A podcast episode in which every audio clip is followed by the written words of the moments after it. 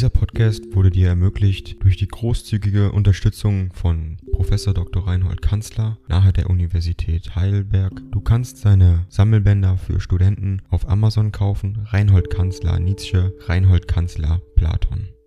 Danke fürs Zuhören.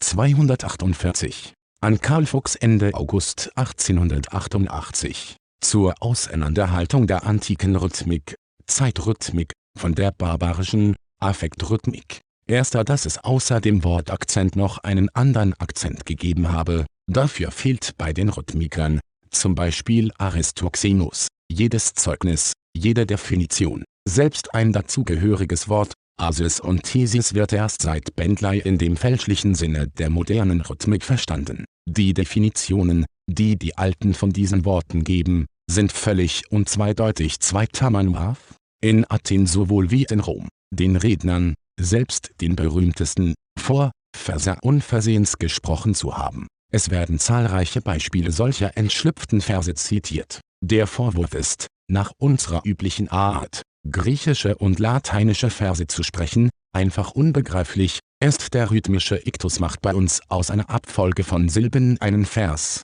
aber gerade das ganz gewöhnliche Sprechen enthielt, nach antikem Urteil, sehr leicht vollkommene Verse Dritter nach ausdrücklichen Zeugnissen war es nicht möglich, den Rhythmus von gesprochenen lyrischen Versen zu hören, wenn nicht mit Taktschlägen die größeren Zeiteinheiten dem Gefühle zum Bewusstsein gebracht wurden, solange der Tanz begleitete, und die antike Rhythmik ist nicht aus der Musik, sondern aus dem Tanz hergewachsen, sah man die rhythmischen Einheiten mit Augen vierter Es gibt Fälle bei Homer, wo eine kurze Silbe ungewöhnlicherweise den Anfang eines Daktylos macht. Man nimmt philologischerseits an, dass in solchen Fällen der rhythmische Iktus die Kraft habe, den Zeitmangel auszugleichen. Bei den antiken Philologen, den großen Alexandrinern, die ich eigens auf diesen Punkt hin befragt habe, findet sich nicht die leiseste Spur einer solchen Rechtfertigung der kurzen Silbe, dagegen fünf andere.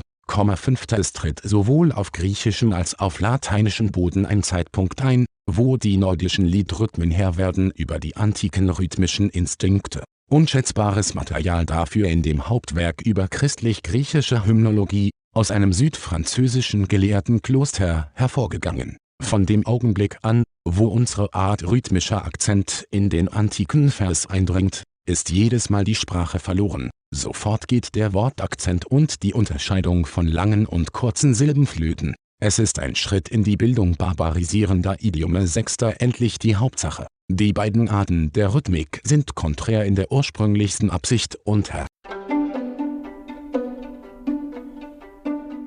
Ding dong. AI kostet Geld. Wenn du diese Briefe ohne Werbung und ohne Unterbrechung hören willst, dann kauf sie dir doch unterm Link in der Beschreibung. Das Ganze ist moralinfrei und verpackt in mehreren Audiobook-Formaten nur für deinen Genuss. Danke für dein Verständnis und viel Spaß mit den Briefen. Kunft, unsere barbarische oder germanische Rhythmik versteht unter Rhythmus die Aufeinanderfolge von gleich starken Affektsteigerungen, getrennt durch Senkungen. Das gibt unsere älteste Form der Poesie, drei Silben, jede einen Hauptbegriff ausdrückend, drei bedeutungsvolle Schläge gleichsam an das Sensorium des Affekts, das bildet unser ältestes Phasmas. In unserer Sprache hat im Durchschnitt die bedeutungsschwerste Silbe, die affektdominierende Silbe den Akzent, grundverschieden von den antiken Sprachen, unser Rhythmus ist ein Ausdrucksmittel des Affekts, der antike Rhythmus, der Zeitrhythmus, hat umgekehrt die Aufgabe, den Affekt zu beherrschen und bis zu einem gewissen Grade zu eliminieren. Der Vortrag des antiken Rhapsoden war extrem leidenschaftlich, man findet im Ion Platons eine starke Schilderung der Gebärden, der Tränen und so weiter, das Zeitgleichmaß wurde wie eine Art Öl auf den Wogen empfunden. Rhythmus im antiken Verstande ist, moralisch und ästhetisch,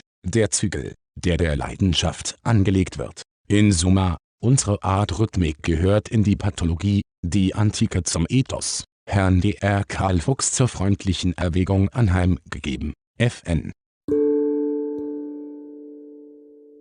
Dieser Podcast wurde dir ermöglicht durch die großzügige Unterstützung von Professor Dr. Reinhold Kanzler nahe der Universität Heidelberg. Du kannst seine Sammelbänder für Studenten auf Amazon kaufen. Reinhold Kanzler Nietzsche, Reinhold Kanzler Platon. Danke fürs Zuhören.